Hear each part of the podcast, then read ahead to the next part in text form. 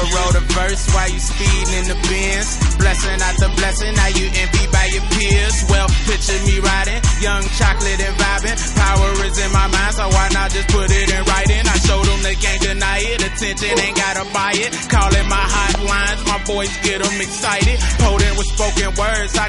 Muy buenas a todos, bienvenidos a una nueva edición del podcast Back to Back.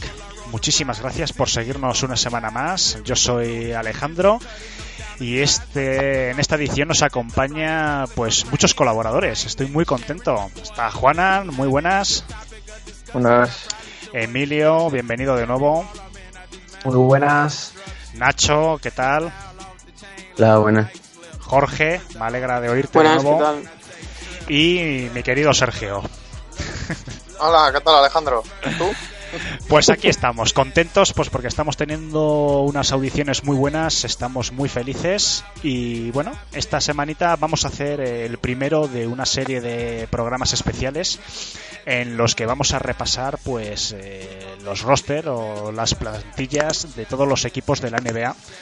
Básicamente la inmensa mayoría de los equipos tienen ya sus plantillas ya cerradas, salvo alguna sorpresa, algún traspaso de última hora pero básicamente se puede ver ya cómo van a ser los equipos. Esta semana vamos a empezar con Denver, con Detroit y con Los Ángeles, por este orden. Yo creo que son tres equipos que van a dar mucho juego, candidatos claros a playoff, los tres. Y bueno, chicos, pues vamos a empezar con Denver, por seguir el orden alfabético, Denver Nuggets. Y bueno, Sergio, ya que has sido el último en nombrarte, vamos a empezar por ti. ¿Qué opinas de este equipo? ¿Cuáles son tus expectativas? Eh, bueno, ¿cómo les ves este año? Yo creo que haciendo una comparativa con la conferencia oeste, se me asemejan un poco a los- al estilo que está haciendo los Boston Celtics. Combinar un poco jugadores veteranos de capacidad contrastada con jugadores jóvenes que todavía pueden evolucionar. Me gusta mucho la elección en el draft de Michael Porter Jr., que a lo mejor no juegan todo el año, pero si llegas a tu posición hay que cogértelo. Y, ojo, y eso es importante. Si luego este tío resulta que es bueno, como pasó, por ejemplo, uf, Blake Griffin, Ben Simmons un montón de jugadores que se han lesionado en su primer año. Luego eso, entonces, creo que es un equipo bastante competitivo. Lo que pasa es que ya está empezando a apretarle mucho los salarios y van a tener que tener mucho cuidado con eso. Emilio, un balance rápido de Denver para este año. Pues a mí Denver es una franquicia que me lleva gustando su movimiento desde hace algunos años. Creo que se están moviendo muy bien, como dice Sergio, están, están combinando tanto juventud con un poquito de veteranía. Sí es cierto que este año han perdido algunas piezas veteranas como Harris, Chandler, Arthur o Farid, pero han renovado a Barton, han renovado a Jokic, tienen el refuerzo de Millsap, que el año pasado no jugó apenas, y además en el draft han encontrado una oportunidad como Porter Jr., que como bien dice Sergio, si llega a esos puestos hay que escogerlo. Yo, si defienden un poco, les veo altos en el oeste, les veo en puestos altos. Si no defienden, creo que estarán peleando como este año por, por los últimos puestos de playoff. Es decir, creo que estará en el grupo de Minnesota y ese tipo de equipos. También creo que han hecho una buena rotación, es decir, más cortita, lo que realmente usa Malone, eh, estilo Will Barton, Trey Lyles, Malik Beasley, Plumlee desde el banquillo. Y con la llegada de Isaiah Thomas, además ganan un puntito desde el banquillo también. Con un quinteto asentado, creo que pueden, creo que pueden llegar bastante lejos. Bueno, Juanan, que por cierto, yo no sé si te he saludado. ¿O te Sí, sí. Ah, sí, ah, vale, El vale. primero, el primero. Vale, que me queda con la cosa. Eh, Juanan, Sí, sí. bueno, pues dando su, no sé, un pequeño balance de cómo ves los movimientos para este año para Denver. Bueno, opino parecido a mis compañeros, que, que bueno, tienen, tienen equipo para, para quedar, para quedar en, en playoff y poder luchar por, por hacer una temporada medio, medio decente, por lo menos una temporada en positivo. Y, y bueno, con el fichaje de, de Isaiah Thomas, ganan, como ha dicho Emilio, profundidad de banquillo. Y, y bueno, pueden, pueden tirar por ahí con, con Millsap, Jokic, que yo creo que, que está bastante bien. Y la, la elección de Michael Porter Jr., bueno, pues puede ser arriesgada, pero si, si funciona, pues, pues oye, eso que te llevas. Y está Juancho, hombre. Está tardando como mucho algo- nombrarlo. Hombre, estaría No, lo digo como algo bueno. Ya, ya. Sí, sí, bueno, oye, si tú lo ves como algo bueno, pues eso es a tuyo. no, hombre, hay que recordar que Denver Nuggets, eh, para nuestros oyentes que no lo sepan, quedó este año los novenos, se quedaron a un partido de entrar en playoff, pero con un parcial muy bueno de 46 a 36. Vamos, que en conferencia este casi tendría hasta factor cancha. Bueno, Nacho, vamos a continuar contigo. ¿Cómo ves a Denver? Pues bueno, yo creo que son de los que mejores lo han hecho en la, la off-season. Con el fichaje de lo primero, Michael Porter, la noche del draft. Eh, fue como un regalo. Un chaval que por talento podría ser número uno y te llega hasta el número 14. Y, si sale bien, sale bien. Y si no, pues tampoco pierdes mucho al final. Y después fichajes como Isaiah Thomas, eh, que le dan profundidad de banquillo, como decir, más eh, Jokic la renovación, que me parece excesiva.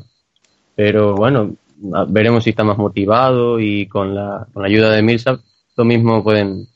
Yo creo que estarán luchando por, por, el, por entrar en playoff igual que el año pasado, porque me parece que el oeste se sigue reforzando. Pero ahí estarán. Yo creo que este año ya les toca entrar en playoff. Y Jorge, para acabar un poco la primera ronda de contacto con Denver. Bueno, yo estoy con Nacho sobre el tema de Michael Porter Jr. Es para mí, si no el mejor, uno de los mejores del draft. Y los, los Nuggets no pierden mucho si después de la lesión no le sale tan bien. No, no, han, no le han seleccionado como una futura imagen de la franquicia, como en otros equipos. Tienen a Jokic, que, le, que creo que le renovaron por 145 o así millones. O 146. 147, sí. Sí, por ahí. En cinco años demostrando que va a ser la imagen de la, de la franquicia y para mí es un acierto completo. Y poco más, lo de Isaiah Thomas también, que consigue un banquillo bastante bueno. Y nada más. Bueno, pues eh, sí, en general yo creo que habéis tocado. Eh, yo creo que el gran problema de Denver es el contrato de Millsap. 29 millones que yo creo que no se los merece, pero ni de lejos. Yo creo que la renovación de Jokic es apostar por tu ahora mismo tu mejor jugador.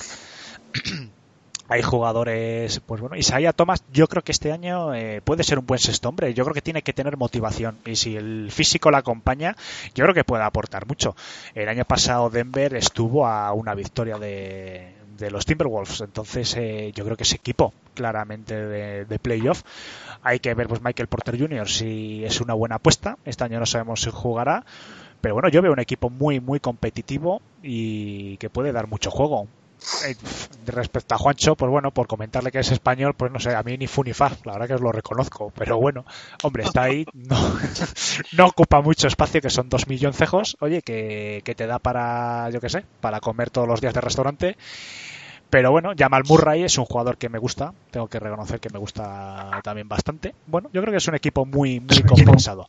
¿Dónde veis eh, este año a Denver? ¿Le veis como playoffs seguros o pensáis que está ahí todavía en esos dos, tres equipos que van a pelear por el séptimo octavo puesto.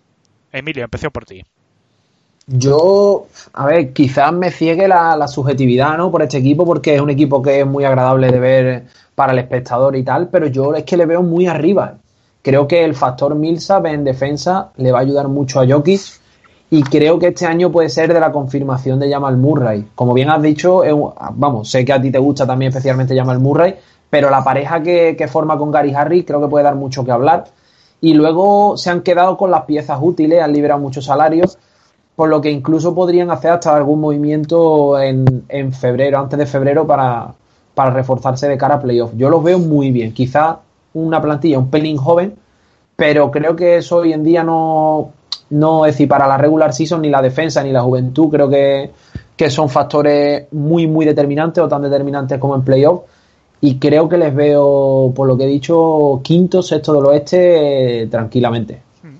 Will Barton, que también se me ha olvidado, también el año pasado creo que hizo 15 con algo puntos por partida o algo así, o sea que yo creo que... Además es un, e- bien, sí. Sí, sí, además que eso es un equipo en el que, bueno, Jokic sí que es cierto que eh, sobresale un poquito más, eh, sobre todo en el PER y en varias estadísticas, en el rebotes, evidentemente, pero después los puntos está súper repartido. O sea, no hay un tío que supere, porque Jokic creo que no llegaba a 20, andaba en 18 y pico, eh, más o menos aquí mirando mis anotaciones, pero es que después eh, Gary Harris está en 17, Murra en 16,7, Will Barton 15, Millsap que para mí, en serio, es el, el, cáncer, con perdón, de este equipo, en el sentido salarial. Es que, en serio, es que no puede ser que un tío... Es mucho dinero, sí. Es que yo ya me caliento, yo ya me caliento. Un tío que te esté cobrando 29 kilos al año, 29 millones, que te esté haciendo 14 puntos...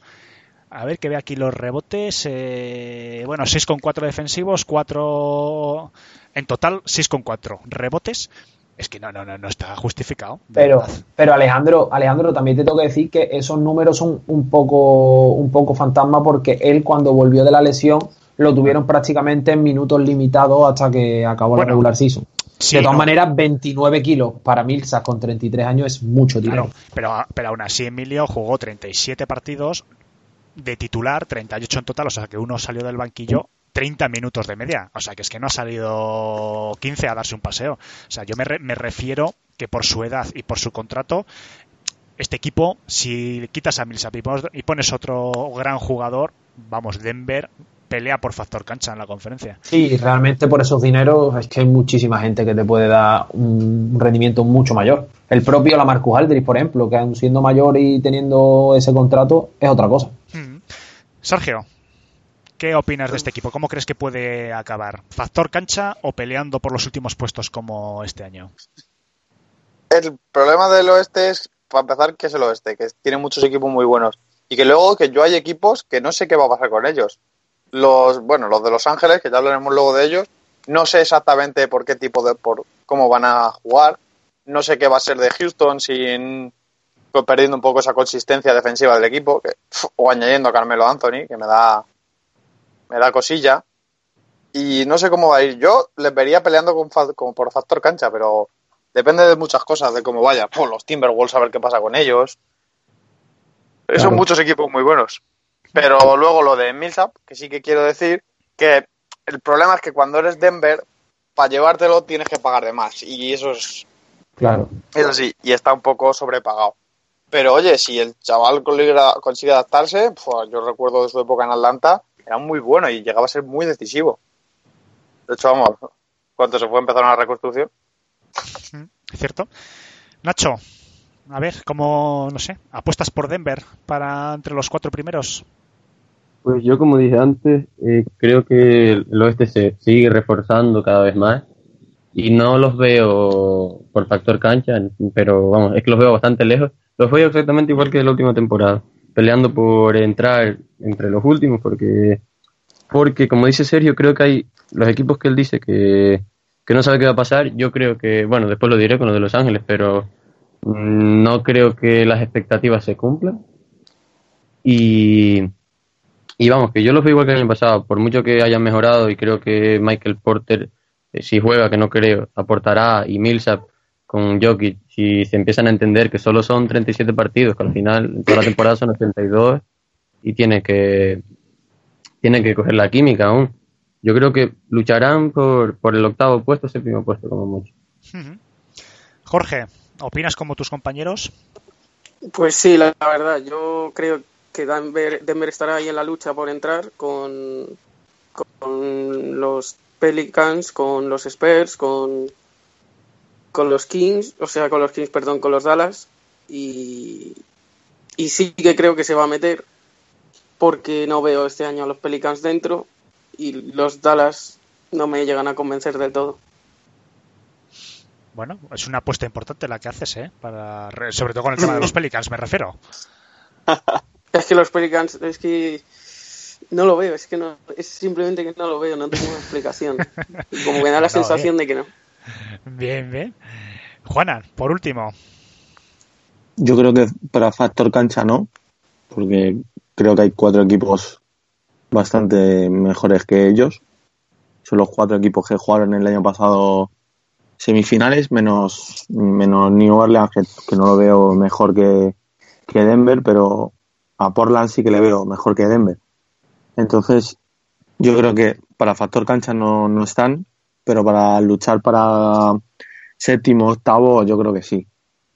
Yo creo que mejor que Minnesota pueden llegar a ser y pueden estar luchando ahí, ahí con, con New Orleans y, y con Minnesota por el octavo, séptimo, octavo puesto.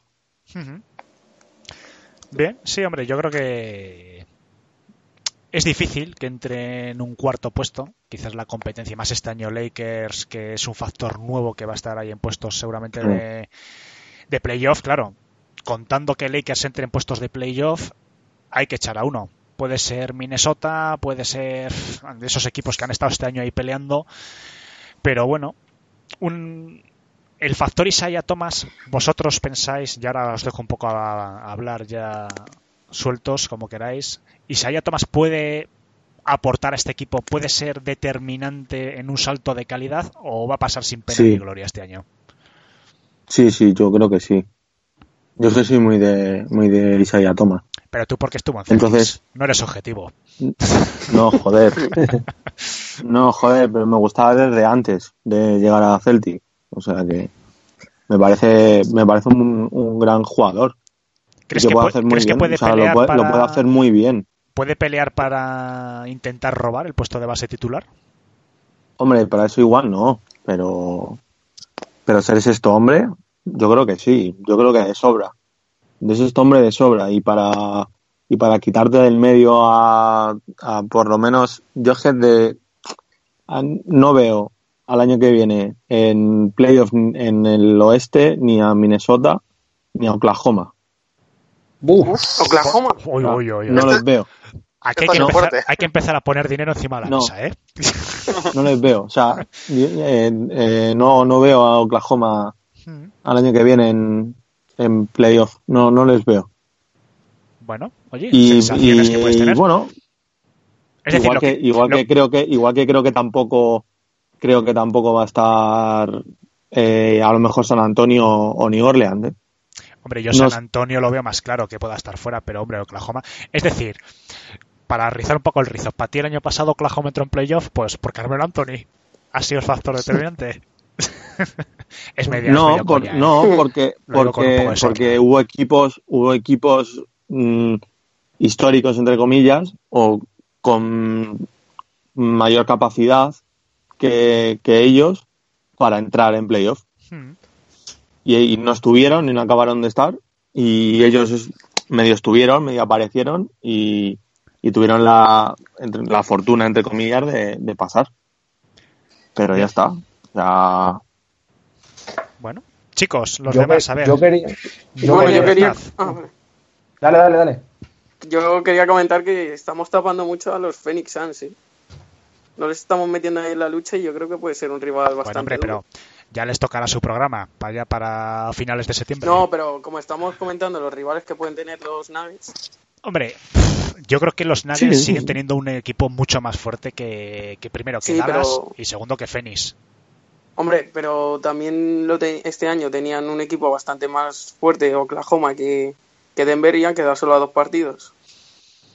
Sí, pero yo veo más, eh, yo eh, particularmente veo más equipo a Denver que a Oklahoma. Oklahoma tiene más figuras de renombre, porque Paul George y Westbrook, desde mi punto de vista, tapan, a, por ejemplo, a todas las figuras que pueda tener Denver, incluyendo Jokic, pero Denver ha conseguido hacer un equipo. Cosa que Oklahoma no. Oklahoma era yo soy la leche eh, y soy Westbrook y venga, y para adentro. Y soy Paul George y me tiro 400 triples cada noche. Entonces, lo, cuando les ha ido bien, les ha ido bien, pero no es un equipo y es lo que ha fallado en Oklahoma. En cambio, Denver, yo creo que el factor que tienen que han sido un equipo. Yo creo que el factor que, que falló en Oklahoma bien fue Robertson. Desde el momento que se fue, empezaron a caer, pero bueno, no estamos aquí hoy para hablar tampoco de Oklahoma. No, no, pero bueno, son, son, perdón, eh, son rivales directos de Denver, pero al fin y al cabo lo que estamos analizando es las opciones que tiene Denver reales eh, de entrar este año en playoff y no, o no. Evidentemente Denver no va a competir con los Warriors y Lakers, pues seguramente que hablaremos al final del programa van a estar también ahí. Es un factor, es un equipo nuevo que entra en, eh, en ese conjunto de ocho. Entonces, bueno, y no sé, los demás, eh, Emilio, ¿qué querías decir? Yo es que os he estado escuchando y creo que el optimismo este que, que siempre tengo al analizar plantillas en agosto o en julio, creo que me he venido muy arriba porque escucho aparece equipos estilo Oklahoma, San Antonio, Portland, ¿sabes? Equipos que yo ahora mismo tenía a Warrior arriba y abajo como una nube, ¿no? De mil equipos diciendo, yo, pueden ver entra tercero o cuarto, pero claro, te pones a mirar equipos y ya dices, uff, porque ya sin entrar en detalle, pero para mí San Antonio este año tiene mejor plantilla, Oklahoma un año más de Webru, eh, Paul George juntos, y tampoco veo, retomando el tema que has propuesto de Isaiah Thomas, tampoco veo a Isaiah Thomas como ese factor diferencial de llevar al equipo a otro nivel. Es decir, ¿qué aporta Isaiah Thomas? ¿Es un generador de juego? No, es un anotador, básicamente. No, no es un jugador que, ponga todas estas piezas a jugar, ¿no? No es un Rayon Rondo, no es un Chris Paul, es más un jugador de, de tipo anotador. ¿Le hace falta anotación a estos Nuggets? Yo creo que no. ¿Es buen fichaje por el mínimo de veterano? Un lujo. Pero ni siendo el sexto hombre de este año, es decir, ni siendo el mejor jugador, el mejor sexto hombre de este año, creo que le daría el plus que le hace falta a este equipo, porque creo que el plus que le hace falta a este equipo está en la defensa. Entonces, mm, no sabría decirte, ¿qué va, qué va a hacer? ¿Le va a quitar anotación a Barton y le va a quitar anotación a Trey Lyles si entre los tres van a seguir sumando a lo mejor 35 puntos del banquillo, 40 puntos del banquillo, pero eso le soluciona a Denver, pues probablemente no. ¿Va a ser base titular? Pues probablemente tampoco. Yo creo que será, que será Jamal Murray porque es la apuesta de la franquicia. Entonces, no creo que, que Isaiah Thomas sea el, el, jugador que lleve a otro nivel a este equipo. Bueno, eh, antes de cambiar de tercio, si queréis, Sergio, Nacho, comentar alguna cosita más sobre el tema de Isaiah Thomas, si puede ser determinante, rivales directos que va a tener Denver este año. No, yo, a colación con lo que ha sacado Emilio, sí quiero comentar que me parece muy importante, que es que Oklahoma no se está... Digo, Oklahoma. Denver no se está centrando nada en la defensa. Su punto débil el año pasado se vio que la defensa. Ellos no tenían problema para jugar haciendo 30 puntos. Con Jokic, que es un jugador que genera mogollón. Con Jamal Murray y Gary Harris, que la meten como churros. Con, tienen un equipo, Will Barton también puede meter. Incluso Pamli desde el banquillo mete puntos si quiere y se haya todo más además que el añade este año. Pero no han añadido nada que les pueda echar una mano de defensa. Pues ahí creo que Paul Millsap tiene que dar un paso al frente, eh, ajustarse a la defensa, porque si no van a tener un montón de problemas. El año pasado, el partido este final contra de la final para entrar en playoffs, lo ganan porque Minnesota se los devora defendiendo. Es lo, que lleva, lo, mismo que yo iba a decir, que la defensa de Denver eh, no, no mejora y no entraron por su defensa, porque por vagos o por lo que sea, y lo mismo que Sergio, el que tiene que dar el paso al frente es Milsa y decir, oye, hay que defender y ser el líder. Bien, pues bueno, si os parece bien, pues vamos a cambiar al siguiente equipo. Antes de nada, me gustaría decir que se me ha pasado eh, que la canción que he puesto hoy al principio es de Iman Samper, actual jugador de Sacramento Kings, ex de Cavaliers y de New York Knicks que ha compatibilizado estos años de carrera, pues ha sacado algún álbum y tiene varias canciones, y bueno, que se me ha pasado. ¿Y por qué se me ha pasado? Porque hoy estoy muy emocionado, porque vamos a hablar de mi equipo, Detroit Piston. Entonces, las próximas dos horas de podcast, pues tenemos tiempo para analizar. No, ahora en serio. Eh, bueno, vamos a pasar a Detroit Pistons. Bueno, un poquito de intro, ya hemos hablado unos cuantos programas. El otro día en el programa de Juanan también estuvimos hablando, que por cierto aprovecho para decir que nuestro compañero Juanan tiene podcast nuevo, eh, un proyecto suyo, multideporte, que yo creo que va a ir bastante bien. Yo os invito a oírle. ¿Cómo se llama tu podcast, Juanan? Aprovecha este minuto de gloria. Bueno, buenos días, Arizona. Muy bien, pues buenos días, Arizona. O buenos días, Vietnam, como se va el programa. Qué flow, chaval, de nombre. Está muy bien. Y bueno, eh, pues vamos a comentar un poquito Pistons. Yo, a modo de intro, ya lo hemos comentado que, bueno, Detroit eh, este año puede ser su año. Por plantilla, desde mi punto de vista, tiene opciones realistas si hay salud, como comenté el otro día con Juan, de pelear por un cuarto puesto, por plantilla, objetivamente, y dejando un poco mi lado de fan. Yo creo que el trío Griffin, Dramon, Reggie Jackson es un trío de los mejores del este. Pasa que, bueno, hay que darse salud.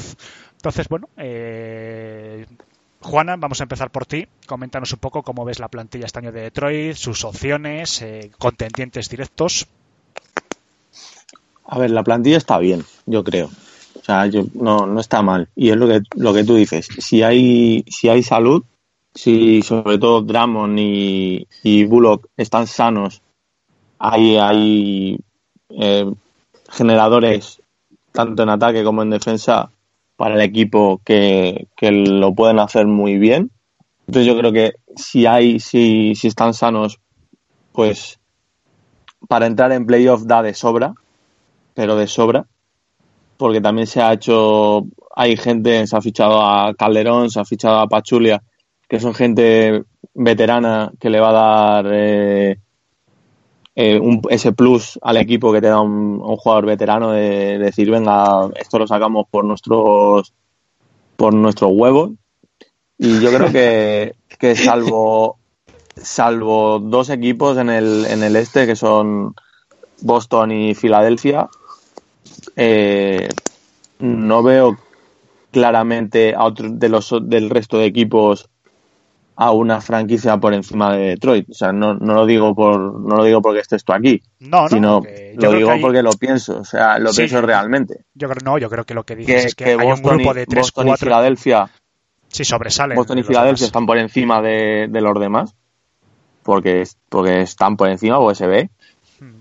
Y yo luego creo que hay otro grupo del, del resto y creo que Detroit puede estar por encima de, de pues eso, de Indiana, Cleveland, de, de Washington, de, de Milwaukee incluso, ¿no? O Sí, sea, hombre, este año por encima de Cavaliers hasta Atlanta. Mucho. sí, yo, sí, sí. No, O sea, bueno, yo creo que, vamos, yo creo que da de sobra y, y incluso me aventuro a decir que factor campo. Bien. Uf, Bueno, Sergio, te voy a pasar a ti la pelota. Ten cuidado con lo que dices, que se te ve un chico que tienes futuro en el mundo del podcast. No la acabes. No, pues en contra de mis deseos enfrentados contra los Bad Boys, tantos años de rivalidad, aunque yo no la viviese, ojo. No, a mí me gusta el equipo que tiene eh, ojo, el equipo que tiene Detroit, me gusta mucho el entrenador, que no hemos hablado mucho de él, y me gusta mucho, me parece la pieza que necesitaban, aunque este, eh, Steve Candy también me gustaba.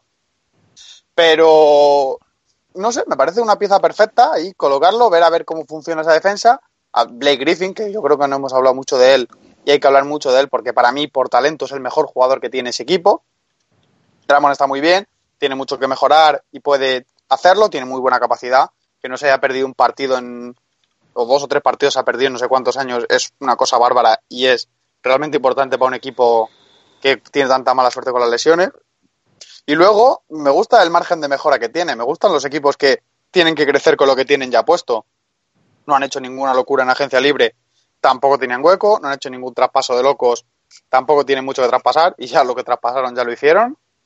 No sé, me gusta mucho y también les veo sí peleando por el factor cancha. Creo que en el este va a estar todo muy, muy, muy igualado. Veo 6, 7 equipos de la misma capacidad, de, que, con posibilidades de mejora y empeora que los iguala.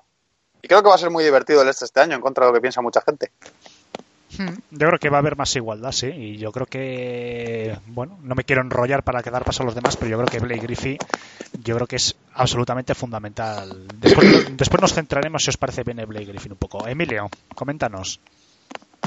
Bueno, pues yo creo que con las piezas que tenía Detroit este año, es decir, como bien ha dicho Sergio, que prácticamente tenía el futuro comprometido con el núcleo de jugadores, tanto Ray Jackson, Drummond, Griffin y Ishe Smith y varios jugadores más tienen contrato todavía duradero. El principal cambio viene en el banquillo, ¿no? Como hemos comentado, de Dwayne Casey, que me parece un entrenador de primera fila, o de segunda fila si marcamos a Popovich y Steven como los que están por encima, ¿no? Pero un pedazo de entrenador para lo que necesitan los, los Pistons. Y realmente yo creo que, los factores clave van a estar en el rendimiento de Griffin y de Reggie Jackson, uno por, uno por temas de adaptación y otro por temas de lesiones, que tampoco tenido una continuidad, la continuidad necesaria. Y ya pues la segunda unidad que formen, con Pachulia, Calderón, Glenn Robinson tercero, si Lawyer, eh, John Luer eh, hace, hace olvidar a Tolliver, que Tolliver ha sido un factor importante en estas últimas temporadas en Detroit. Y yo el lugar que le doy dentro de playoff es no luchar por factor cancha, sino luchar por las segundas cuatro posiciones dentro de los ocho. Es decir, para mí Boston, Filadelfia, Toronto e Indiana por plantilla son superiores. Metería también a Washington Wizards, lo que pasa que no me fío un pelo de los Wizards, me gusta mucho su plantilla, pero tiene jugadores que, que no le, no le riega muy bien el cerebro. Entonces, yo metería a Detroit en el grupo de Washington, Miami, Milwaukee. Creo que sería más o menos su liga. Es decir, pelear ahí, incluso Cleveland si tiene este año un año bueno, que lo dudo.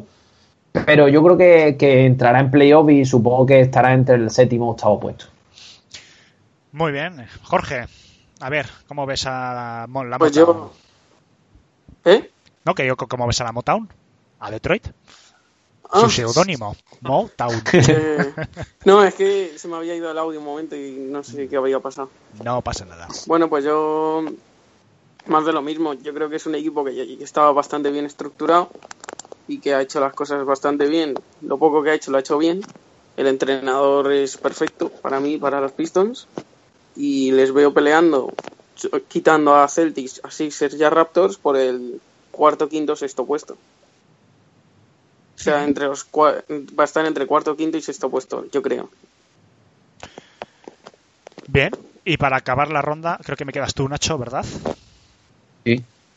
Pues a ver. Pues la verdad es que yo creo que lo poco que podía hacer eh, Detroit por el poco margen que tenían realmente, me parece que lo han hecho muy bien. Eh, echaron al entrenador y llegó Casey, que yo creo que la pieza que le faltaba para darle ese plus y así, digo, donde creo que van a estar, que creo que van a luchar por entrar en playoff, no por el factor cancha, porque eh, creo que la plantilla no es mucho mejor que la del año pasado y pese a, por ejemplo, Milwaukee creo que podrían llegar a superarlo. Este año, eh, pues el entrenador también, el cambio de entrenador en Milwaukee me parece también fundamental. Y yo creo que pueden superar este año la plaza que deja Cavaliers, pero la verdad es que no los veo tampoco mucho más arriba. Bueno, yo creo que, hombre, yo no sé si también un poco, pues yo que sé, a veces se tira un poco de corazón, pero bueno, yo creo que Detroit, eh, este año sus grandes movimientos han sido precisamente no de jugadores, y no solo por Casey. Ha fichado Detroit a uno de los grandes gurús de los Warriors, no sé si os suenan, de Sammy Gelfand. Yo creo que va a ser una persona que va a aportar muchísimo porque los Warriors le deben mucho. Detroit ha hecho un robo ahí impresionante porque yo creo que, y no lo digo por los Pistons, lo digo en general por todos los equipos, mucho trabajo son de la gente que están en los banquillos y, y en las oficinas de los equipos. Yo creo que junto a Casey este fichaje va a marcar mucho. Después, Blake Griffin, yo creo que es un jugador del que hay que hablar porque yo siempre, y no es porque esté ahora en los Pistons, ya en sus últimos 2-3 años en, en Clippers siempre he defendido lo mismo, que es un jugador que ya no salen los highlights y tal, porque ya no es ese tío que entraba entre cuatro, machacaba, reventaba la canasta, pero después tenía un 15% de triples, un no sé qué, un 60 de tiros libres. Hoy en día Blake Griffin es uno de los 5 o 6 jugadores más completos de la liga. ¿Qué es lo que pasa? Que hoy en día la gente lo que busca pues es espectáculo. Pues busca otro tipo de jugador, pero Blake Griffin es un tío que este año ha hecho 20 puntos por partido, 6 con 6 rebotes y 6 con 2 asistencias. No sé, vosotros de memoria es que hay tres o cuatro tíos que solo te pueden hacer. Entonces Blake Griffin puede aportar algo que, por ejemplo, Tobias Harris no aportaba, que era ser completo. Avery Bradley, que pasó sin pena de gloria, entonces yo soy un gran defensor de ese movimiento. Reggie Jackson, pues Reggie Jackson yo creo que es el 60-70% de, del éxito que pueda tener los Pistons este año. Pues un tío que el único año que ha jugado, ha jugado toda la temporada eh, entró en playoff. Y no es un tío que, que, tenga muchas lesiones, es que ha tenido dos lesiones importantes que le han hecho perderse pues eh, el año pasado, pues eh, yo sé si la mitad de la temporada prácticamente, desde diciembre hasta finales de marzo. Y, y, que es cuando cayó en picado Detroit y después ya la remontada final pues no dio, dio tiempo. Entonces yo creo que si Reggie Jackson tiene salud y Blake Griffin hace lo que tiene que hacer, hay elementos importantes. Después, respecto a, a Luer, que lo has nombrado tú, Emilio, no sé, yo le veo medio pie fuera ¿eh? de Detroit. Yo creo que algún traspaso le van a intentar colar. Y ya para terminar mi intervención, ahora os paso a vosotros otra vez, eh, hay un factor muy importante que es con el tema de Stan Van Gandhi, que es su gran fallo. Y el otro día Dramon, que es un tío que no se suele meter mucho en estos follones, lo puso en Instagram, que os lo puse en el grupo que tenemos, no sé si os acordáis algunos, que es precisamente para defender a Stanley Johnson diciendo que Stan Van Gundy no apostaba por los jóvenes. Ahora mismo Pistons tiene tres primeras rondas consecutivas, eh, que es, bueno, como la gente sabe, Ellenson, eh, Kennard, ¿no? Exacto, Luz Kennard, que yo creo que es un tirador espectacular.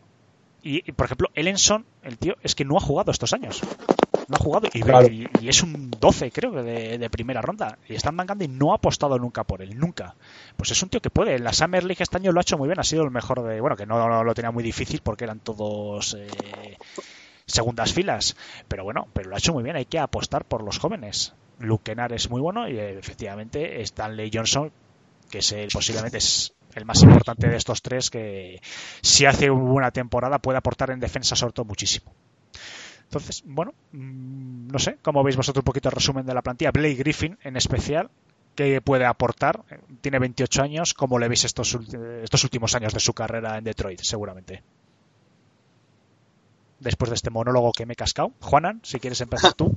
Si, si se centra, si consigue volver a centrarse, yo creo que, que bien. O sea, si se olvida, el, el año pasado se vio claramente cuando, cuando salió traspasado, cuando salió la noticia, fue como, ¿qué ha pasado? O sea, ¿por qué este movimiento, no?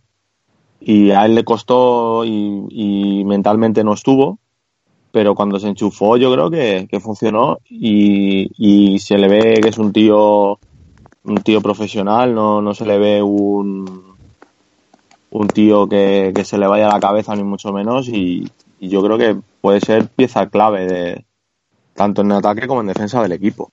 O sea, y le puede dar un plus de, de, de veteranía al, al equipo porque aunque es joven, tiene 20 28, 29 años, es un tío veterano y, y si se centra y si está centrado y con ganas, es un jugadorazo. Mm. Bueno, Sergio, te voy a dar a ti la palabra. Es que me encanta cuando hablas de los Pistons, Sergio. Porque te estoy ahí esperando con el hacha. Ya a él también le gusta, a él también le gusta hablar Sí, de los lo- Pistons. No, sí, sí. Y además me gusta mucho Blake Griffin. Siempre me ha gustado y me gusta mucho más, que lo has dicho tú muy bien, está fenomenal, el Blake Griffin de ahora que el de antes.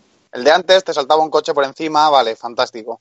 Pero no llegaba a aportar realmente. Ayer, el año pasado, eh, Blake Griffin hizo una buena temporada. También en los Pistons hizo buena temporada, aunque le costó cuadrarse. Pero un tío que mete 20 puntos por partido, 6 rebotes y 6 asistencias, con esa capacidad de pase que tiene, con ese juego al poste, con esa, ese triple. Hay un par de partidos, ¿no? Que se tiraba el último triple y Sí, alguno sí, metió sí, sí, sí. para Hombre, ganar el partido. yo creo que el triple es donde más ha mejorado, porque la primera, el primer año yo creo que Claro. tuvo un 10, un 12% por ahí. Y se reían de él por eso. Sí, sí. es un, es un grandísimo jugador y de lejos el que más talento tiene. Ya veremos si el mejor luego, pero de lejos en- individualmente es el mejor que tiene. Por eso Pistons ha dado lo que ha dado, por eso tiene un contrato tan gordo como el que tiene, pero es el jugador clave. Si ese tío se desata como la estrella de la liga que es y consigue continuidad, es de lejos, eh, puedes hacer de Pistons un equipo muy, muy, muy peligroso. Incluso, aparte de luego la clasificarse, batirlos en playoffs con una defensa hecha por por Dwayne Casey, ojo, eso puede ser feo, feo. Le toque el equipo que le toque, le toque unos Celtics, le toque unos Sixers. Los Pistons pueden dar mucha, mucha guerra, sobre todo si aprietan bien en defensa y consiguen hacer cositas en ataque. Bueno, eh, Jorge, tú mismo. Sí, es que tengo un poco más que añadir sobre Blake Griffin.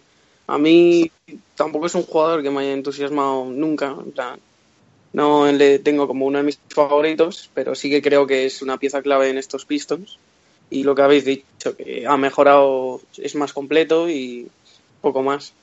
Como estoy de los últimos con esto, pues ya tengo poco más que añadir de Blake Griffin. Hombre, hay, hay una anotación que el año pasado en la rueda de prensa, cuando ficharon a Blake Griffin, que yo creo que fue sin duda el traspaso mayúsculo del año pasado, de- lo fundamental del traspaso, y tenía toda la razón Stan Van Gundy con ello, es que Detroit era la única franquicia de la NBA que no tenía ningún jugador entre los cinco primeros del draft. Entonces él lo veía como una anomalía. Entonces cuando se puso en el mercado eh, Blake Griffin, yo lo entiendo, que es que es un número uno de su draft. El siguiente en Detroit Pistons es Drummond, que es un 8. Entonces, claro, yo creo que era una anomalía inmensa en una franquicia. Pero bueno, no sé. Nacho, ya que estás por aquí, ¿cómo lo ves? Piston en general, ¿cuál son, cuál crees que son los rivales directos de Detroit? Eh, pues los rivales directos de Detroit. Yo creo que pues Milwaukee, que fue, pese a que mejorará, creo, pero a la par que Detroit, así que seguirán luchando por lo mismo. Y pues, la verdad es que no sé, lo mismo, no sé qué pasará con Kawhi, la verdad, y veo bastante, bajando bastante a los Raptors, pese a que me pueden llevar las críticas. No, yo estoy de acuerdo Porque me- contigo. Yo también estoy de acuerdo. Sí, yo sé que esa- aquí vamos a estar muy divididos, pero yo creo que Toronto va a estar bastante abajo de. Yo sé que Emilio, creo que lo has dicho tú, ¿no? El tema de Toronto que les ves entre los tres primeros, o Sergio, no sé quién habéis sido de los dos. Yo, yo, yo. No, yo, también lo he dicho. Sí, Él me lo ha dicho y yo también lo pienso, ¿eh? Los, Por de eso. los tres primeros. Pero bueno, yo tengo mis dudas, ¿eh? No sé hasta qué punto va a competir por factor cancha, pero bueno. Pero sí, sí, sigue, Nacho, por favor. Claro, es que mm, creo que Toronto leí que Kawhi no tenía intenciones de, de jugar mucho tampoco, igual que la temporada pasada. Sí, pero al final sí. Ya ha pasado el reconocimiento médico. Sí, pero no sé, no, no sé qué pasará, como dijo antes Sergio, con los equipos del oeste, que no sabe qué pasará, pues yo no sé qué pasará con Toronto. Y la verdad es que lo veo ahí luchando con, igual que con, con Milwaukee, Detroit, Toronto, luchando por esos dos últimos puestos de, de, de playoff.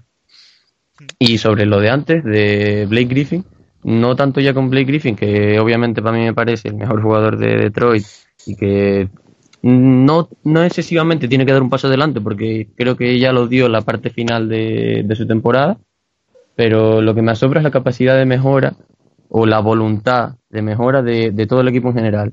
Drummond ve que tira mal de tiros libres, se pone a practicar y a practicar y a practicar y mejora. Y Blake Griffin igual de triple y, y de todo. Y me parece que mm, con Casey, eh, si lo junta para, para la capacidad defensiva más el, la, la voluntad que ellos tienen de mejorar, mm, yo creo que ponérselo duro a cualquier equipo. Hmm. Bueno, hay que recordar que este año, eh, eh, bueno, José Calderón ha venido con el mínimo de veterano, ¿no? Eh, el querido Pachulia, que va a aportar por un millón y medio, pues bueno, no, dos, dos y pico. Lo que pasa que para el ser veterano, para el cap solo es uno y medio. Pero bueno, yo creo que son fichajes veteranos. Y después Glenn Robinson. Glenn Robinson, que bueno, vamos a entretenernos ya para acabar con los Pistons con él. Glenn Robinson, que a mí es un jugador que me gusta. Yo creo que de todos los traspasos de este año de los Pistons es el más importante. ¿Le veis compitiendo por el puesto de titular? Porque su rival directo, además que son los dos únicos aleros que tiene, ¿le veis compitiendo con Stanley Johnson a Glenn Robinson? Emilio, por ejemplo. Yo le veo, yo le veo compitiendo con Reggie Bullock. Creo que, Más- que son un perfil dos. parecido y se. O sea, Sí, ¿tú le ves, o- le ves más de dos que de tres? Yo le veo, yo lo que creo que es que Casey va a jugar un poco con, la, con las posiciones de 2 y de 3 como hacía en Toronto. En Toronto muchos minutos jugó tanto Anunobi con Miles, Miles con DeRozan. Hubo ahí un intercambio de posiciones que yo creo que es lo que tiene en mente. Creo que Reggie Bullock y Glenn Robinson tercero son un perfil de jugador parecido y que Stanley Johnson es un jugador más two-way player, por así decirlo. Es decir, que está en los dos lados de la cancha, que defiende un pelín más que ellos. Entonces yo veo a Stanley Johnson como la gran apuesta de- del puesto de 2 y de 3 y Reggie Bullock y, Glenn Robinson se van a jugar se van a jugar los minutos en el puesto restante. Yo creo que además estamos avanzando en la NBA como, como el caso de Stevens, que en los puestos de 2, 3 e incluso 4, si juegas con Small Ball, realmente los jugadores van variando según la- lo- las asignaciones defensivas y eso. Entonces no creo que vaya a haber un, un esquema muy fijo, pero sí creo que Reggie Bullock y, y Glenn Robinson se van a jugar los minutos entre ellos. Ajá. José Calderón, si tiene salud, Reggie Jackson, Ace Smith, pi- pisará la cancha. Lo dejo al aire. Yo creo que Yo creo que, yo creo que sí. Eh, Yo creo que es el tercer base del equipo. ¿eh? Sí, sí, sí, no, no, si es que no hay más bases. O sea que el tercero hay. Sí, bueno. Lo que pasa es que, No, bueno, no, sí que yo estaba contando, sí, yo estaba contando. no, porque eh, Vale, sí. Galloway, que es un poco. que yo creo Claro, yo contaba Jackson, Galloway, Smith y él. Por lo eso pasa- digo, Galloway es más escolta. Sí que el año pasado se hizo algún... Ya, ya. eh, que por cierto, Galloway para mí es el peor contrato que tiene, 7 millones de Troy. Para mí incluso peor que Luer, que, que son 10. Yo creo que son Es que los Luer en, dos- Sí, sí, Luer en plenitud, Luer en plenitud física es muy buen jugador, ¿eh? Pero- es que se nos olvida su etapa en Memphis, ¿eh? Es que el año pasado estuvo todo el año... Jugó Claro. tres No, sé qué creo. lesión tiene, la verdad. Y es que este año es muy raro, porque yo no lo he visto en ningún vídeo, en ninguna foto que han hecho, porque han estado en Las Vegas prácticamente todo el equipo eh, ahí entrenando juntos, y no lo he visto en ningún lado. Entonces, no sé, porque yo sé que Galloway está ahora en China, que ha hecho una pues una ronda promocional de estas que tienen por allí, pero es que Luer, no sé, por eso te digo que no sé yo si no traspasaran a uno de los dos. Pero bueno, y ya, bueno, para terminar un poco Detroit, que yo creo que somos unánimes de que es eh, uno de los mejores equipos del este, ¿verdad, chicos? bueno, para terminar, ¿quieres decir algo? Emilio, ¿quieres comentar alguna cosita? No, yo lo último que quería comentar, antes que estabais hablando un poco de Blake Griffin y tal, creo que objetivamente mmm, Detroit tiene ahora mismo una, un- una cosa que no tienen otros equipos en el, en el este y es el juego interior. Es decir, tienen para mí al segundo mejor pivot del este, que es Drummond. Para mí Embiid en cuanto a fundamento es bastante mejor, aunque en rebote es un pelín más, más flojito. Y después tiene a Blake Griffin, que realmente es el mejor cuatro que hay en el oeste. En el este, perdón Sí. quitando a Kevin Love, a lo mejor Kevin Love lo puede meter en esta comparativa si estuviera al máximo nivel. Es decir, pueden comer los dos en la misma mesa. Pero ahora mismo, yo creo que ahora mismo si, si Dwayne Casey y eh, potencia la, la, la pareja interior, estilo lo que hizo lo que hicieron en Memphis con Margasol y Zar Randolph, si le sumas un poquito de defensa, como decía Sergio, pueden llegar muy lejos porque en el este no andan, no andan sobrados de juego interior y en los playoffs, cuando las defensas aprietan, los puntos interiores se notan mucho, ¿eh? Díselo a Ol Horford. Sí, sí, desde luego. Aparte, bueno, yo creo que es un hecho objetivo que Blake Griffin como cuatro, yo lo sigo poniendo entre los mejores del este y de toda la liga. Yo creo que sus estadísticas, si lo completo crees, yo creo que habla en este caso por sí solo. Entonces, bueno, chicos, antes de pasar a Lakers, ¿queréis comentar alguna cosita más o pasamos a, a Los Ángeles? Pues vamos a pasar a Los Ángeles. Entonces, bueno, este año que yo creo que es posiblemente, bueno, eh, donde están todos los focos mediáticos, y es por el traspaso de, de LeBron James. Yo a modo de intro diré que si LeBron James, evidentemente es LeBron James, es el mejor jugador ahora mismo en activo, de los mejores jugadores de la historia, tal y que cual, pero yo creo que la franquicia, la gerencia, Magic Johnson en particular, vendieron este año por activa y por pasiva que iba a haber dos supercontratos. Yo creo que es demasiado hype. Pusieron muy alto el listón y yo noto, por lo que leo un poco en mis horas libres, eh, que hay un poquito de sorna con el tema de que, claro, de la gente que acompaña a LeBron James este año no son precisamente supercontratos. O sea, son buenos jugadores, no hay duda, pero no sé cómo lo veis. Mm, Juana, voy a empezar por ti ahora. eh, coméntanos un poco, aunque yo sé que Los Ángeles no es tu equipo preferido, como, No. como buen Celtic que eres, pero no sé. ¿Hay decepción? ¿Tú crees que es un equipo que puede luchar de tú a tú? No sé si con los Warriors, pero por el segundo puesto, por ejemplo. A ver, con los Warriors no, pero yo creo que con quizá con Golden State y con y con, con Utah, con, con, con estos equipos, con yo creo que sí que puede luchar por, por meterse entre los cuatro primeros. No me- y, y además, eh, añado, no meterse entre los cuatro primeros sería un fracaso para, para la franquicia. Después del desembolso que han hecho en LeBron, de, del hype que hay alrededor de, de Lonzo Ball, de Kyle Kuzma, yo creo que no quedan entre los cuatro primeros. Con el potencial que se les ha sumado con, con LeBron, yo creo que sería un. No, no un fracaso, pero sí que, que bueno, pues un poco de. de desilusión. Hmm. Jorge, ¿qué opinas? ¿Tú crees que pusieron el listón muy alto? Porque bueno, yo creo que la gente se esperaba, pues eso, posiblemente Paul George, yo creo que fue el nombre más hablado. Sí, a ver, con al no te poder fichar a Paul George y a Kawhi Leonard, que no quería jugar con LeBron James, yo lo que creo que han hecho ha sido fichar jugadores, bueno, creo no, lo han hecho, han hecho fichar jugadores para solo esta temporada, que son eh, Jabal, Beasley, Lance Stephenson y Rajon Rondo. Han hecho más para un equipo para dar un poco de show esta temporada y ya el año que viene hacer una estructuración más para futuro. Claro, pero ¿qué tipo O de show? Te pregunto, porque yo el show que veo Bueno, ahí... a ver, pues El bombero torero. El pressing catch. Sí, es que, es que, perdona, ahora continúas, pero es que tenemos a Ryan Rondo, te- a Lance Stephenson, a McGee, que es que estos tres, vamos, cuando terminen sus carreras se van a ir a la lucha libre, perfectamente. Sí, sí, digo show de ese, obviamente. Eh, a ver, eh, en- hace unos podcasts dije en, en broma que estaría gracioso ver a LeBron James y Stephenson en el mismo equipo. Y al final lo acerté y veremos a ver lo que pasa. Yo estoy muy, muy ansioso por verlo. No, no, Pero eso, que es lo que digo. Que les han firmado contratos de un año para que queden libres en 2019 y ya en el siguiente mercado hacer un equipo que pueda competir por el anillo. Mm. Bueno, pero un año más eh, es un año más para LeBron. Nacho, y ahora voy contigo. Entonces, eh, si este año no es el año de los Lakers, porque falta ese segundo, esa gran estrella que iba a acompañar a LeBron James, el próximo año LeBron James ya son 34 para 35. Entonces, eh, Sí, pero sí, sí, pero es LeBron James, pero me refiero que los Sí. años van pasando. No es un año más igual para LeBron que para, yo que sé, para Alonso Ball. Nacho, ya, pero bueno, sí, sí, perdona, Jorge. Añade, añade. Fíjate quieres. todos estos fichajes creo que vienen después de, de lo de Cousins con Warriors, ¿no? Puede ser que hayan tirado la toalla este año ya y, y piensen, pues, dejen de intentar pelear aunque sea este año y ya pensar en el siguiente. Mm.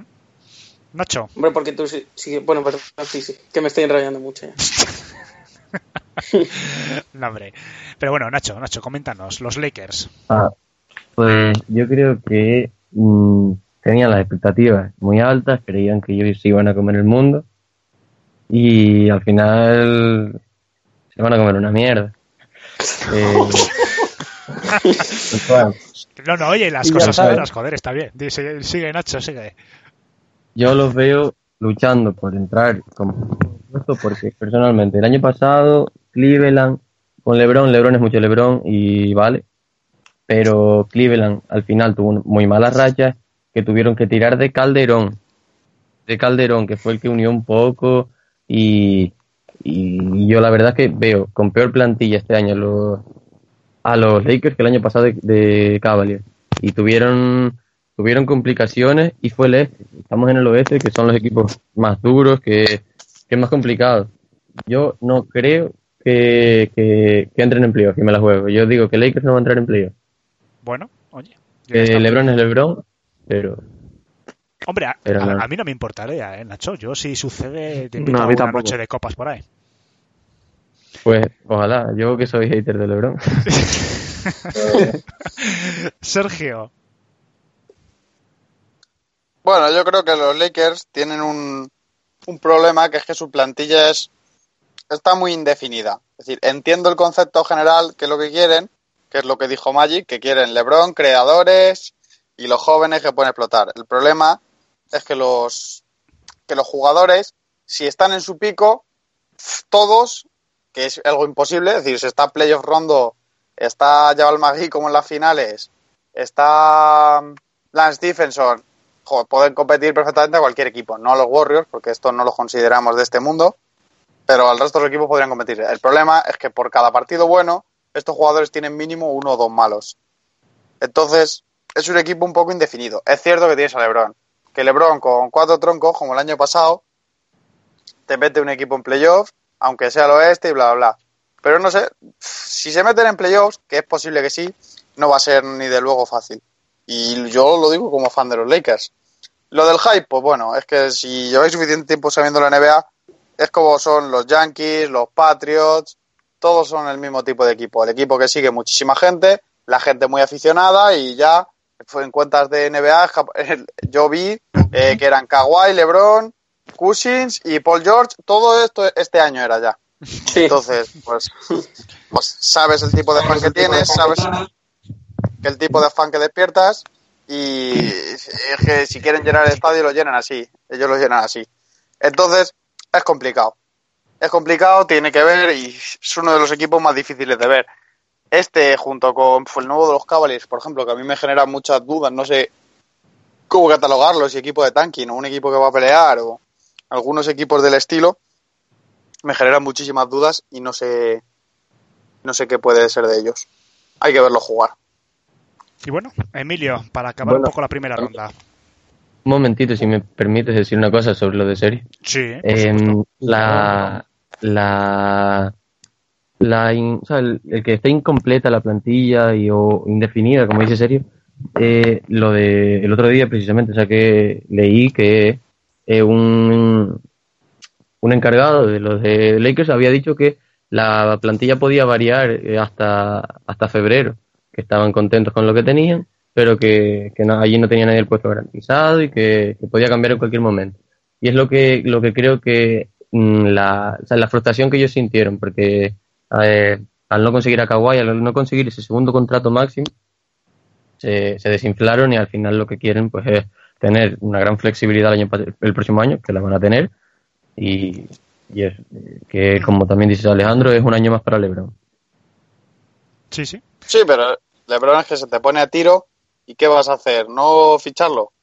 Pues bueno, pues los Lakers iban con su no sé qué, Paul George, tranquilitos, nos hacemos nuestros jóvenes, cogemos números dos del draft tanqueando, que vaya asco de años. Pim, pam, pim, pam. Pero el problema es que luego, claro, llega LeBron, se ve que quiere jugar y dicen, no, mira, mejor no vengas en mi equipo porque es que Brandon Ingram a lo mejor juega bien. Pues no, mira, pues si le tienes la opción de fichar a LeBron, aunque sea cojo, lo tienes que fichar Porque es que lo tienes que fichar. Y luego ya a partir de ahí, pues ya tienes que hacer más el equipo que puedas. Darle lo que, lo que mejor puedas. Probable, pues probablemente con LeBron no sea la época más, más gloriosa de los Lakers.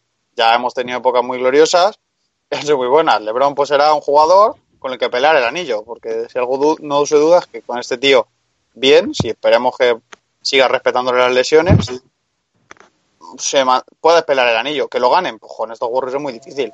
Y hasta que pase algo allí y Draymond Green reviente a batadas a todos sus compañeros y lo echen del equipo, hasta que pueda pasar algo de eso, esos Warriors van a ganar, aunque se junten eh, LeBron, Kawhi, bueno, LeBron, Kawhi y Paul George a lo mejor no, pero aunque se junten dos estrellas allí en los Lakers, ese equipo es demasiado fuerte. Y bueno, Emilio, para acabar contigo la primera ronda de Lakers, ¿cómo ves a este, a este nuevo equipo? Pues voy a intentar ser lo más breve posible. Eh, yo este verano he visto a cuatro ganadores de agencia libre por ahora. Para mí, por un lado está Gordon State por el tema Causing, por llamar una puerta a la que nadie había llamado con esas condiciones. Eh, es verdad. San Antonio por las circunstancias de, de Kawhi, se quería ir y ha conseguido a DeRozan. Indiana por todas las piezas que ha conseguido para su equipo. Y el cuarto, obviamente, es Magic Johnson y los Lakers. Primero por hacerte con LeBron James. Eso me parece una jugada maestra y más en la primera semana de, de agencia libre prácticamente. Eh, LeBron James ya lo hemos comentado, tenía ganas de ir a tenía ganas de ir a Lakers, no ha querido ni una reunión y a partir de ahí no han deshecho el núcleo, es decir, está en un desarrollo sostenible, diría. Eh, gastan 106 millones en salarios cuando el límite salarial está en, en 99, creo. Creo, recordar este año Sí. Y después ha incorporado a cuatro contratos que son Rayon Rondo, eh, bueno, cinco contando a Caldwell Pope, Caldwell Pope, Rondo, Stephenson y Marcus Beasley, jugadores de mucha calidad y a lo mejor no muy centrados por un año, es decir, son pruebas, es como- yo lo, este año lo veo como un casting, es decir, tienen a jugadores muy jóvenes, tienen a jugadores por un año y con contratos atractivos y que en febrero, como bien ha dicho, creo que ha sido Nacho, eh, un directivo de los Lakers dijo que la, que la plantilla podría cambiar mucho. Tiene mucho que ofrecer. LeBron James con 33 años, pues es un problema, sí. Grave, no. Yo creo que LeBron va a aguantar bien físicamente otros 4 o 5 años. Creo que se ha cuidado muy bien y el deporte en cuanto a medicina y técnica y demás ha aumentado, ha aumentado el rendimiento de muchas estrellas y se está viendo. Y creo que tienen una plantilla muy profunda. A mí me gusta. Los descentrados que ha fichado, pues Rondo, Calvert Pope, Stephenson y Billy, necesitaban a LeBron para centrarse. Los jóvenes quizás necesitaban a LeBron también para subir un paso más en el nivel. Yo creo que lo han hecho muy bien.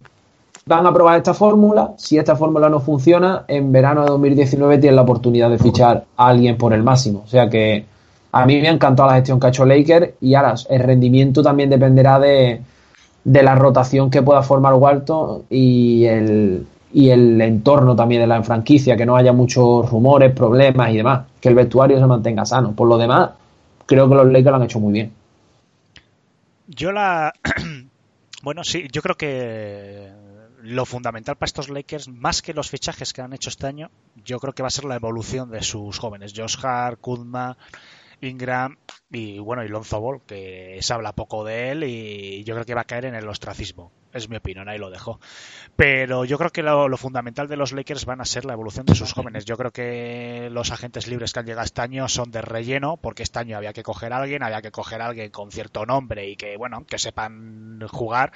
Rayon Rondo es buen base, Lance Stevenson, pues bueno, pues tiene un partidazo de la leche y después otros tres o cuatro se le va la cabeza por ahí, pero bueno, Michael Beasley es un tío que sabe lo que hace pero yo creo que habían puesto mucho, eh, no sé, pues eh, se hablaba de dos contratos máximos, de tres, las, que sí que hay mucho también de fans, ¿no?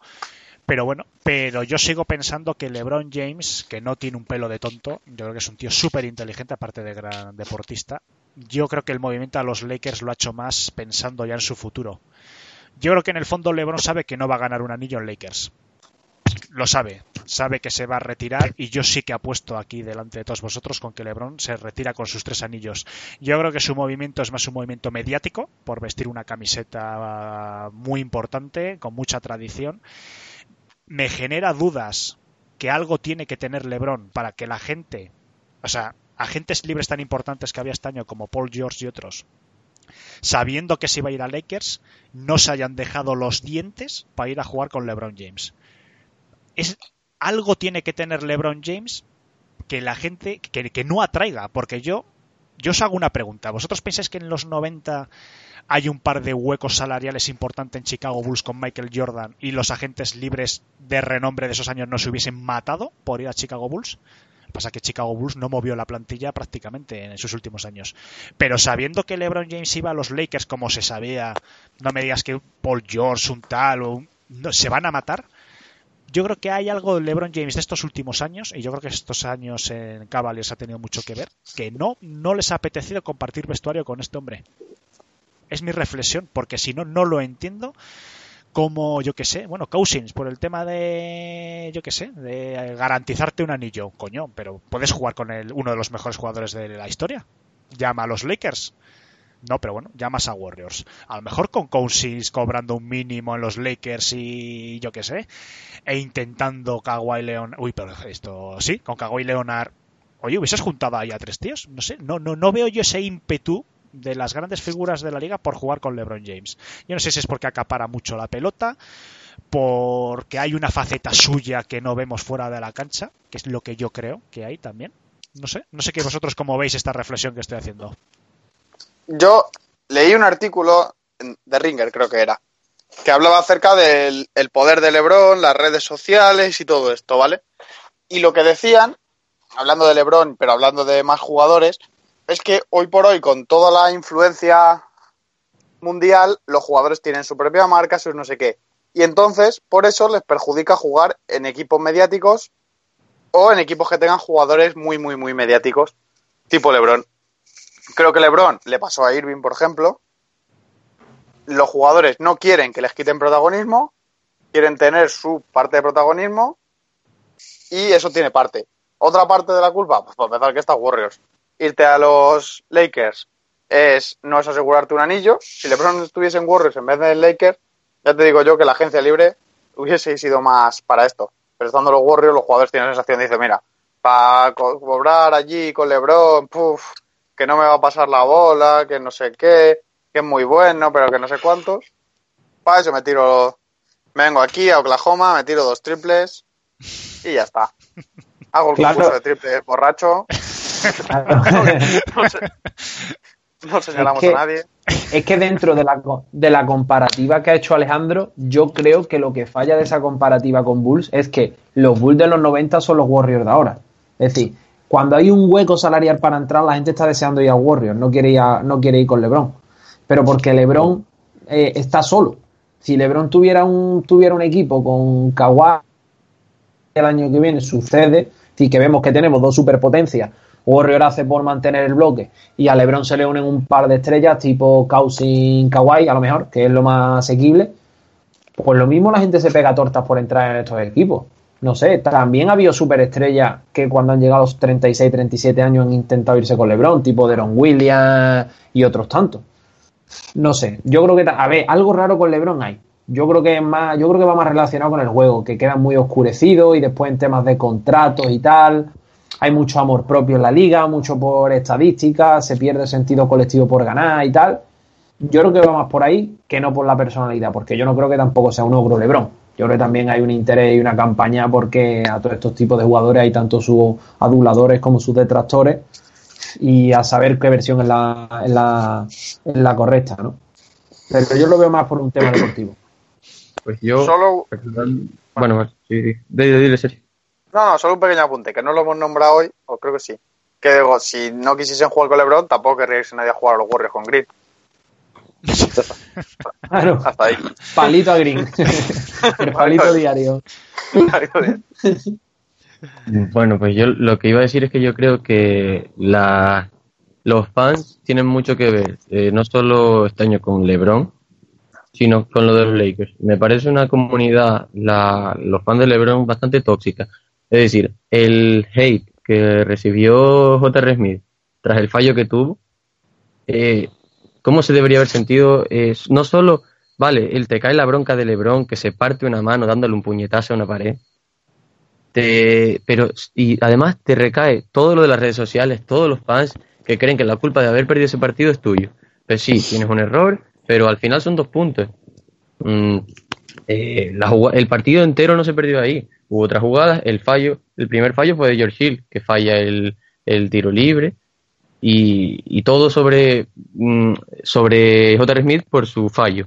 Es decir, eh, falla y el- el- el- para la comunidad el que falla nunca es LeBron. LeBron está muy solo, LeBron no, el LeBron no es capaz de ganar con esta gente. Al final la gente pues dice, es que para que la, la comunidad me odie, para que crean que por un fallo eh, voy a, la presión yo creo que es mucho mayor de irse a jugar a LeBron que irse a jugar a Golden State o cualquier otro lado. Porque puedes triunfar en otro lado y tener un mal partido que no te pasa nada y te vas a jugar con LeBron y la gente se te echa encima. Y esa, esa es mi reflexión. Bueno, los que quedáis, Juanan, que no sé si has hablado de los Lakers. Sí, y, y creo que he metido, un- he metido la gamba antes. Porque he ¿Qué dicho que, que he dicho que, que, que con Golden State sí, pero con los Warriors no. Y, me- y me he equivocado. A ver, lo, lo, lo, lo aclaro. Que digo que. Nadie no, se había joder, dado que cuenta, eh, Juan. No, sé- no, no, no, no soy Sergio Ramos, joder. Eh, Desde aquí felicidades a Francia por ganar el mundial, ¿no? ¿Te imaginas? Sí, claro. Claro, claro. Eh, que mm, con Golden State no van a, no van a luchar, pero con Houston sí pueden luchar. Eso es lo que quería decir, Hmm. que me he equivocado. Hombre, yo- Y, sí, sí, yo y creo de que... lo que estabais habla- de lo que estabas hablando de lo de LeBron, es cierto que algo raro tiene que haber. Porque en los 90 tú te pegabas por ir con, con, Michael Jordan. O sea, te pegabas. Y ahora, pues, también es lo que, es lo que, lo que ha dicho, lo que ha dicho Nacho. Eh, eh, el, el club de los que, de los que son de, de LeBron, eh, si estás con él, él no falla, él no lo hace, él no hace las cosas mal, él no tal, es el resto. Entonces, estar con LeBron y hacerlo mal te penaliza mucho y eso creo que a los grandes jugadores o a los jugadores de, de segundo nivel, que, no se malentienda esto, por eso a lo mejor no se pegan. Por lo difícil que es al nivel de prensa y al nivel de fandom el estar en el mismo equipo que LeBron. Que eso pesa mucho. Por el fallo de, de. Smith que ha dicho que ha Hmm, Sí, dicho Nacho, sí. por ejemplo, ahí se vio claramente. Eh, se mediatizó muchísimo la bronca que le echa. Casi se media, eh, si, se media- si se mediatiza tanto es por la bronca, porque si no le echan la bronca, de esa jugada no te acuerdas. Creo. O sea, yo opino así, que si ese fallo no le echa la bronca a Lebron, mm, pasa por con más pena que gloria esa jugada. Es una jugada más del partido y ya está. Entonces Claro creo que, que- penaliza muchísimo jugar con Lebron. lo que se habría mediatizado tal vez, Claro. lo que se habría mediatizado tal vez era se la el- da, a lo mejor se la da, se la- le pasa la pelota y falla. Exacto, y a lo mejor lo que se mediatiza es el fallo de- del tiro libre, Claro. no... Claro, o, o a lo mejor se la da, intenta penetrar, le hacen una falta, saca la falta y tiene que tirar LeBron los tiros libres y mete nada más que uno. Es que nunca se sabe lo que hubiese pasado si a Jaden Smith no se le va la pinza. Pues, Entonces, a ver, creo que hubiese sido un Eso 4-1. pesa, eso pesa mucho. O sea, eso pesa mucho. Y, eh, y un jugador de la calidad de, de Paul George, por decir uno, ¿eh? O sea, no se va, no, no va a jugarse la reputación que pueda llegar a tener dentro de la liga y fuera de, de la liga, la reputación que pueda tener entre los aficionados por jugar un año con LeBron, un año o dos años con él. Pues. Hombre. Sí, sí, sí. No, no, pues sí, perdona, Jorge. No, no, O Sergio. no, era Ser- era Sergio. Jorge no quiere decir nada, que lleva mucho sin hablar. No, yo ya he hablado sobre Lakers. Pues bueno, Sergio. Bueno. Y después ya, Ya. comento yo una cosa. Vale, no, yo qué quiero decir que lo de J.R. Smith, vale, eh, tenéis razón en lo que en lo que decís, lo de que efectivamente que nunca es culpa de LeBron para la mitad de la afición, porque eso es 50-50, igual que los Warriors, igual que los Lakers. Pero vamos, que me estemos discutiendo ahora el fallo de J.R. Smith, lo- se hizo famoso porque nos hacía gracia a todos. Y el que diga de nosotros que no se cachondeó diciendo que, que gracioso era no sé qué, que él allí con su cara de empanado y a otro lado, que si J.R. Smith tira un plato de sopa, aunque no se lo tire a LeBron, también sale hasta en las noticias. Pero porque- El día de la sopa. Claro. a ver, ¿cómo no- nos acordamos de que J.R. Smith tiró un bol de sopa a una este? J.R. Smith es porque es J.R. Smith, que es un jugador mediático por lo que es, porque tiene una vida y una cabeza que nadie sabe dónde está. Y por eso, vamos, que estamos No, queremos hablar de la verdad que fue muy. Fue gracioso. Yo sé que para los fans de los Cavaliers no sería tan gracioso. No, pero, no fue. pero fue una cosa. bueno, no te preocupes. No te preocupes porque ahora los fans de los Cavaliers son de los Lakers, o sea que tampoco hay problema. No, no, es cierto, es cierto. sí. En, en Cleveland lo van a pasar bien con el deporte este año. Sí. Y bueno, Tiene yo- otras. Por alusiones, y ya para ir un poco terminando, por alusiones de Emilio, que ha dicho que los Bulls de la época son los Ajá. Warriors de ahora, yo no estoy de acuerdo con eso. Es que si me lo dejo dentro, después Emilio no duermo. Porque Por yo creo que los Warriors tienen mil veces mejor equipo que los Bulls. Y mi reflexión es que los hoy en día, para igualar lo que igualó Jordan y Pippen, que eran los dos eh, grandes jugadores de ese equipo, los Warriors han necesitado cinco Super All Stars. Este año cinco con Cousins. Para, para ponderar en su justa medida, porque yo sigo diciendo, y, y vamos a hacer un programa un día, aunque solo sea para analizar Jordan y, y LeBron. Jordan sí, para y Pippen, sí, pero bueno, sobre todo el, el- el- el igualar lo que son las figuras. O sea, que para intentar, para llegar a lo que consiguió los Bulls, sobre todo en sus tres últimos anillos, los Warriors han necesitado juntar a cuatro tíos, porque los Bulls, si quitas a Pippen y a Jordan, los demás eran jugadores mm, normales. Es así, normales, porque Kukos era bueno, pero era normal, eh, Harper era un buen base, pero era normal. Y mi reflexión es esa, que hoy en día los Warriors, para conseguir mm, pues batir el récord de, de temporada regular de los Bulls por un partido o dos, creo que fue, por ahí, han necesitado juntar un super mega equipo. Jordan, por sí solo, tenía ya una entidad que supera a los grandes jugadores de hoy. Y es que yo lo sigo reafirmando. Sé que no es el debate de hoy, pero bueno, ya que has sacado el tema, lo quería comentar. Y, y yo creo que LeBron este año, eh, y ya para centrarnos otra vez en los Lakers, yo creo que ha pensado más en su vida post eh, NBA. Yo no sé si le quedan tantos años. Yo creo, Emilio, que creo que lo has comentado tú, que le quedan 4 o 5 años. Yo creo que no van a ser tantos. Yo creo que se va a intentar retirar en un momento en el que haga una temporada muy buena, mejor con 35 o 36 años, para no ver un, un- pues eso, una muy mala última temporada, un LeBron jugando pues 15 o 20 minutos porque no da más, porque los años pesan y más que los años lo que lo van a pesar es el estar jugando 82 partidos a Los 40 y tantos minutos. Eso le va a pesar muchísimo. Hombre, yo le veo retirando, como bien dice, a un nivel Jordan, me refiero, con una jerarquía y unos minutos adecuados a su calidad y a su producción. Es decir, no va, no va a mendigar 15 minutos, como bien dice. Yo creo que el primer año que vea que en vez de 25 puntos hace 20 y en vez de 10 asistencias da 5, dirá, mira, hasta aquí hemos llegado. Sí, sí. Yo estoy no, de y acuerdo se- contigo. Y se mete en su productora, en sus pelis, en su. Yo qué sé. O se va. A vivir, tío, a vivir, que tendrá Hacer 35 pressing catch. tacos y millones y millones de euros. La Y ese- bodeguita. Y ese será el momento. Y Sergio va a estar conmigo de acuerdo. Ese será el momento en el que Draymond Green fichará por los Lakers para jugar con. con Rondo. Con gente. y Bueno, con las Stevenson. Me quedan otros 29 equipos de la NBA para elegir uno nuevo. Pues bueno, Será chicos, si queréis comentar algo más de los Lakers, pero bueno, yo creo que es un anime, pues eh, bueno, que sí que van a estar eh, compitiendo por playoff. Hay ahí gente que bueno, que opina que se va a quedar fuera. Eh, yo mi opinión particular es que va a estar en playoff, pero quizás un cuarto, quinto, sexto puesto. Algo va a ser algo muy discreto. Yo creo que van a hacer eh, en función de los jóvenes. Pero bueno, no sé. Si tenéis algo más que aportar, eh, es el momento. Yo de momento no tengo que decir nada más. Yo creo que hemos tocado todos los temitas de, de Lakers, ¿no? Sí, Sí. sí, sí. Yo creo que hemos hablado demasiado incluso de Lakers. Hombre, yo creo que es una franquicia. pues, hombre, es histórica, el movimiento es muy mediático, eh, tiene muchísimos seguidores. En España, yo creo que de los pocos segui- de los pocos equipos que tienen seguidores sí o sí, junto a Celtics eh, y alguno más del este, yo creo que es eh, los Lakers. Entonces, pues bueno, yo creo que es un movimiento que va a generar mucho dinero. Yo creo que y parte de ese pastel se lo va a llevar LeBron directamente. Y yo creo que había muchos intereses en que LeBron se vaya a la playita de Santa Mónica. Y bueno, pues eso, si no tenéis nada más que decir, chicos, eh, os doy la última oportunidad y si no, como las bodas, callad hasta el próximo podcast.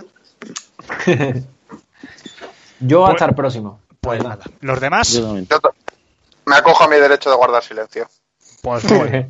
Pues nada, os queremos agradecer una semana más que, que nos sigáis. Estamos súper contentos con las audiciones. Nos estamos asentando en 400 audiciones que eh, después de llevar tres meses es un auténtico logro. Tenemos eh, casi cerradas unas entrevistas que os van a gustar muchísimos con gente muy mediática, buenos periodistas, eh, un youtuber muy, muy conocido también próximamente. Así que os invito a seguirnos. Tenemos Twitter, como sabéis, eh, con una gestión muy buena. Y bueno, que ya sabéis que arroba B2B Spain. Ahí cualquier cosa podéis comentar, seguidnos, hablad, eh, sugerencias, ideas. Eh, próximamente vamos a tener en Facebook también página que se va a encargar Sergio. ¿A que sí? ¿Vas a ser nuestro community manager de Facebook? Por supuesto. y nada, chicos, pues bueno, pues os doy las gracias a los cinco y os emplazo a la próxima semana en el próximo podcast. Muchísimas gracias a todos.